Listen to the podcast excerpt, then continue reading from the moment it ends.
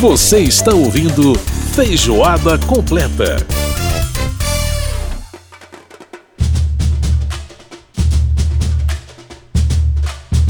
Voltando no clima do samba com feijoada completa desta semana. Trazendo a estação primeira de Mangueira, história pra ninar gente grande. Tema de 2019, você vai entender por que daqui a pouquinho que a gente tá colocando essa canção aqui. Olha só, você pode participar do Feijoada Completa mandando um e-mail pra gente. O nosso endereço é radio@câmara.leg.br. Temos também o WhatsApp 61999789080. Lembrando que o nosso programa vai ao ar todas as sextas às nove da noite pela Rádio Câmara, tem reprise no sábado às nove e meia da manhã e você tem os horários alternativos aí nas nossas emissoras parceiras, na rede legislativa de rádio. Fica à vontade, tem também a internet, tem o aplicativo Câmara ao vivo, por lá você pode acompanhar tudo que acontece aqui, né, que a gente divulga aqui na Rádio Câmara, na TV Câmara, na agência Câmara de Notícias. Fique à vontade, porque o espaço é seu. Pois é, a Mariana Monteiro, lá no nosso quadro Olhares, vai falar um pouquinho sobre um filme que trata da Estação Primeira de Mangueira. E nós vamos agora então pro Olhares. Olhares, o melhor do cinema, com Mariana Monteiro.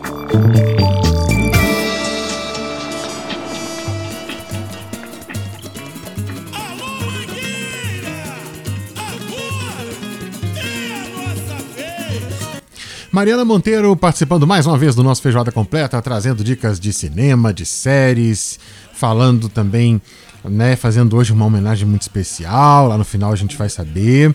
Mariana, prazer falar com você mais uma vez, e aí, tudo bem? Oi, Edson. Olá, ouvintes. Pois é, a gente vai começar o Olhares de hoje falando sobre um filme muito bonito esteticamente e também no conteúdo. Uhum. O nome é Mangueira em Dois Tempos. Para quem é mangueirense, vai ter um plus, né? A pessoa vai gostar mais ainda, mas os outros também vão gostar. Uhum. A Ana Maria Magalhães, que foi atriz de diversos filmes importantes, especialmente no cinema novo, inclusive contracenou com Tarcísio Meira e A Idade da Terra, do Glauber Rocha, é atualmente diretora também. Aliás, já faz muito tempo que ela é diretora. E resolveu mostrar personagens da famosa escola de samba do Rio quando eram crianças, o tal primeiro dos dois tempos do título, né? Uhum. E outro dia, que é o segundo tempo, em que eles passaram a ter um outro papel na estrutura complexa de uma escola de samba do primeiro grupo, né? Do grupo especial do Rio de Janeiro. Sim. É, ela parte, por exemplo, de quando o menino Wesley era só um menino que se interessou pelo repique, um dos instrumentos mais difíceis da bateria, e mostra como ele e outros meninos que gostavam da bateria levavam para casa os instrumentos para treinar em casa. Para brincar, aprender brincando. Né? Exatamente. E o Wesley terminou mudando a forma de tocar o repique, de tanto que ele se interessou e de tanto que ele tocou, né? É, e isso você vai ver com detalhes no filme. Assim era o projeto Mangueira do Amanhã, capitaneado pela Alcione, a cantora, que levava alimentação para os meninos que quiseram participar, que quisessem participar dos ensaios com os, instrumentos, com os instrumentos da bateria. Uhum. E claro, a Ana Maria mostra o lado social do projeto, que permeia todo o documentário. Os meninos deixam de ser traficantes, é, como a maioria dos amigos dele, deles, que hoje em dia já não estão mais aqui para contar suas histórias, morreram na guerra do tráfico. E o interessante é que os próprios personagens, como Wesley, é que vão contando o destino que eles tiveram e o que os aguardava se eles não tivessem tido paciência para esperar.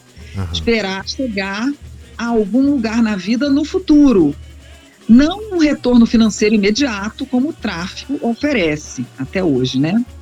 Uhum. Aí as mulheres também, como com uma outra situação na escola, então muito machista, muito mais machista do que é hoje. É... E aí o pulo do gato do filme é mostrar como esses personagens estão hoje nem a própria diretora, quando começou a filmar, imaginou o que ia acontecer com, com esses personagens, segundo ela me contou. E aconteceram coisas bem importantes, né? Eu não vou dar spoiler, porque é muito legal ver o que acontece com cada um deles e delas, mas eu digo que o filme mostra o desfile de 1999, quando o enredo Chico Buarque da Mangueira ganhou o carnaval. Só dizer que o documentário também chega até uma vitória da Mangueira em 2019. Aí eu não vou detalhar aqui. E eu perguntei à diretora, Ana Maria Magalhães, se desde o início ela tinha em mente esse final, com, com a última vitória da Mangueira, um ano antes da pandemia começar. Ela me disse que não, que começou a filmar lá em 2009 e no meio fez a, uma série sobre Darcy Ribeiro para a TV, teve que interromper. Aí quando voltou o Wesley estava afastado da, da Mangueira, então ele, o personagem dele se tornou o personagem central, né? E uma das coisas mais interessantes do, desse doc, depois de é que muito, depois de muita experiência, passam a, é, é, eles passam a se considerar músicos em geral. Então, assim, o filme tem muita imagem de arquivo que a cineasta conseguiu nos arquivos da TV Globo, o famoso SEDOC, que é, que é riquíssimo, né? E ela me contou como foi o processo dela de elaboração do roteiro e falou da importância que a edição teve no produto final. Sobre a, o, o meu processo, eu faço assim, eu, eu tinha um, uma, assim, um mini roteiro, né? Uma, um argumento desenvolvido de algumas páginas, e talvez dez páginas, não sei quantas páginas, e eu seguia mais ou menos essa, essa ordem na montagem. Só que assim, como eram muitos temas e subtemas, e muitas pessoas, em muitas épocas, eu pedi assim, no caso dos temas e subtemas, separar os, os bloquinhos, né? Tema tal, tema tal, tal, tal. E à medida também o material de arquivo, né, que eu peguei na Globo, aquela coisa do Bill Clinton, tudo aquilo. Aí depois eu fui montando, mas foi um quebra-cabeças. Eu levei muito tempo montando esse filme, quase umas 14 semanas. 13 ou 14 semanas, porque era muito, foi muito elaborada a montagem.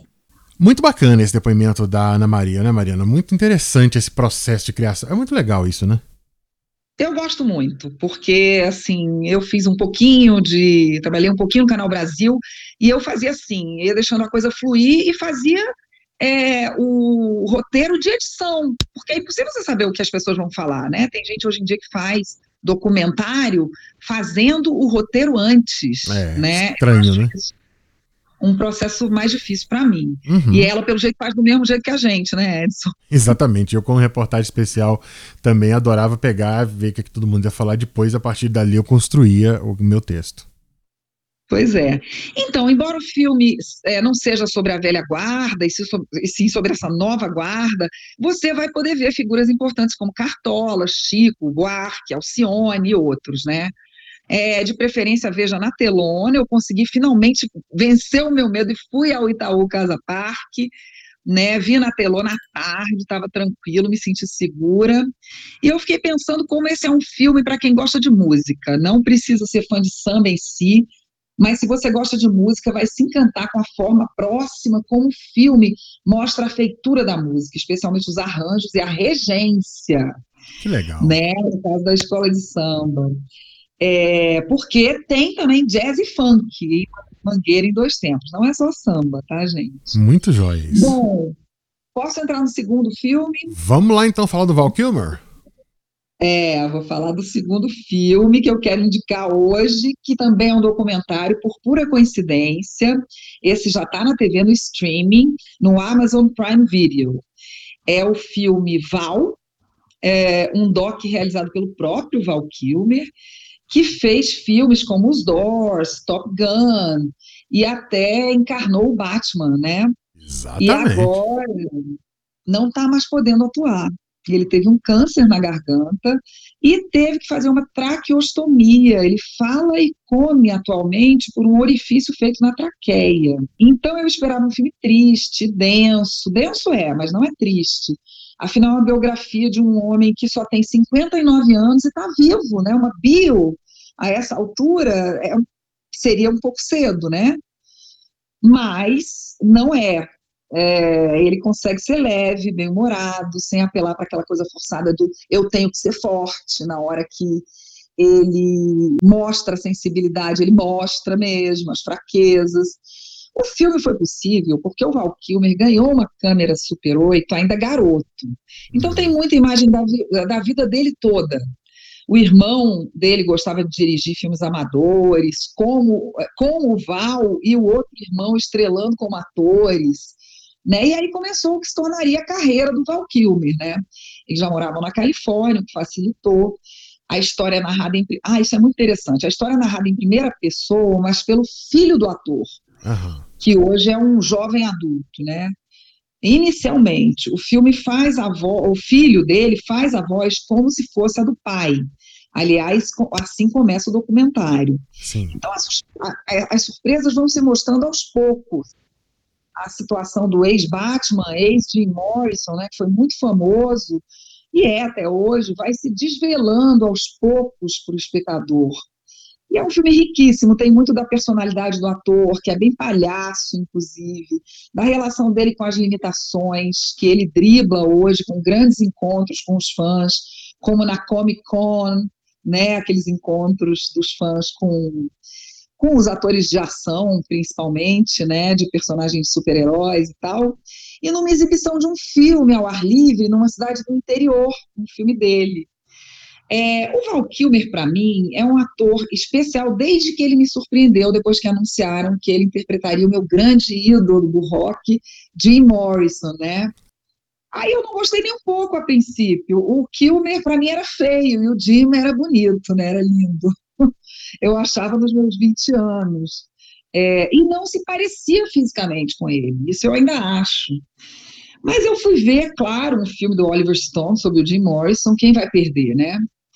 Aí eu fiquei absolutamente impressionada com a, com a, interpretação dele, paguei minha língua, você quase esquece a falta de semelhança fisionômica entre os dois, porque ele faz um trabalho de corpo, de voz, né, interessantíssimo, né, e o Doc de agora fala sobre isso, não da voz, mas da linguagem corporal. Uhum.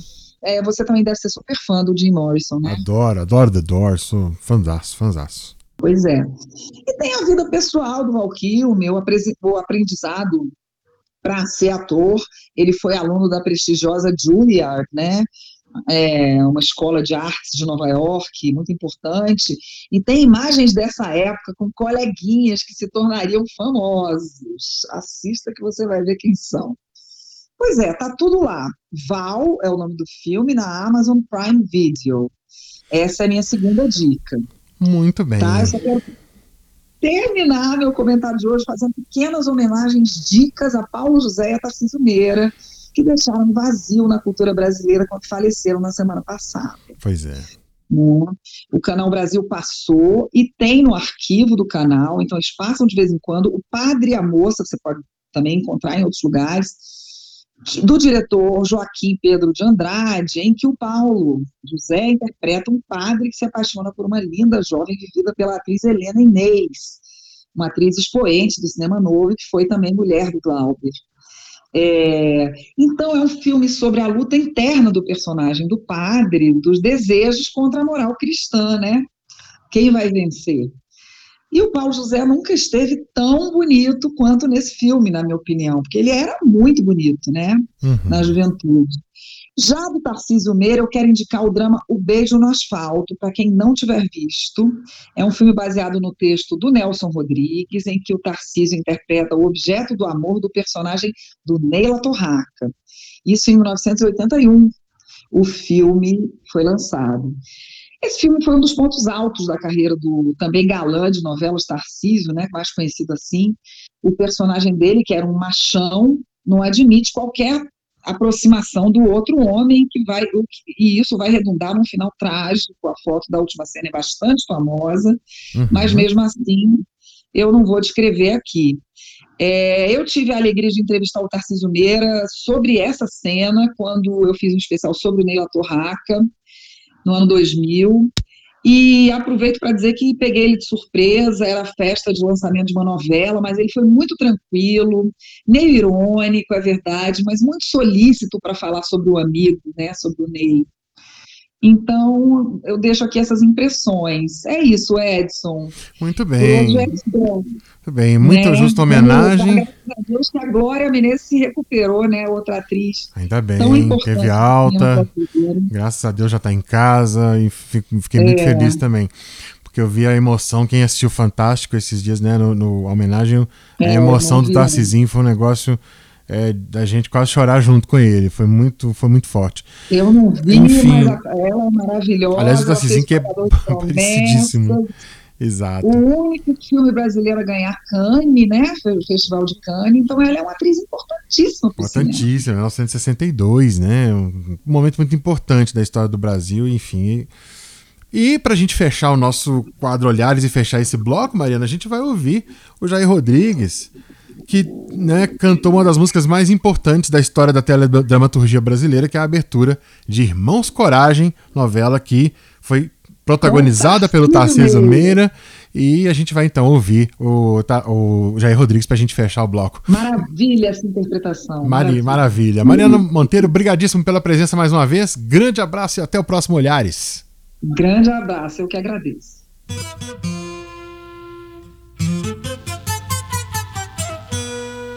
Então vamos a ele, o grande Jair Rodrigues. Irmãos Coragem.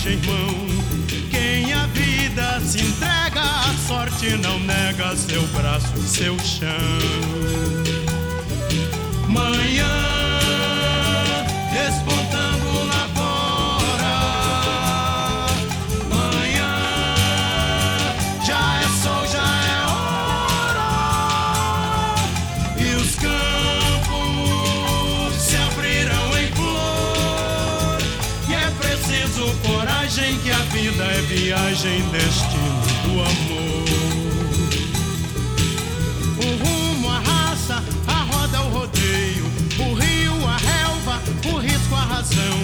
Mas quem a vida se entrega, a sorte não nega seu braço e seu chão.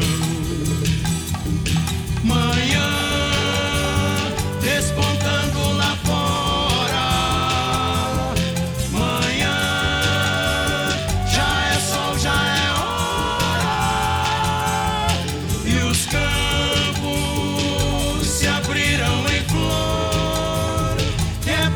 preciso coragem que a vida é viagem, do amor. O rumo, a raça, a roda, o rodeio, o rio, a relva, o risco, a razão. Mas quem a vida se entrega, a sorte não nega seu braço seu chão.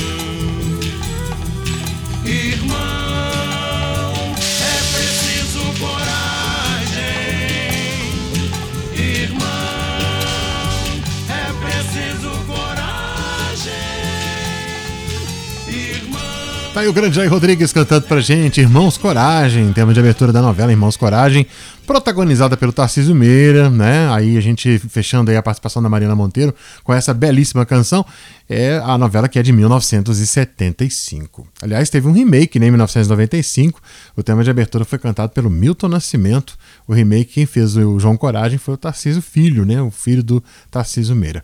Muito bem, vamos para o intervalo aqui no nosso Feijoada Completa e a gente já volta. Feijoada completa.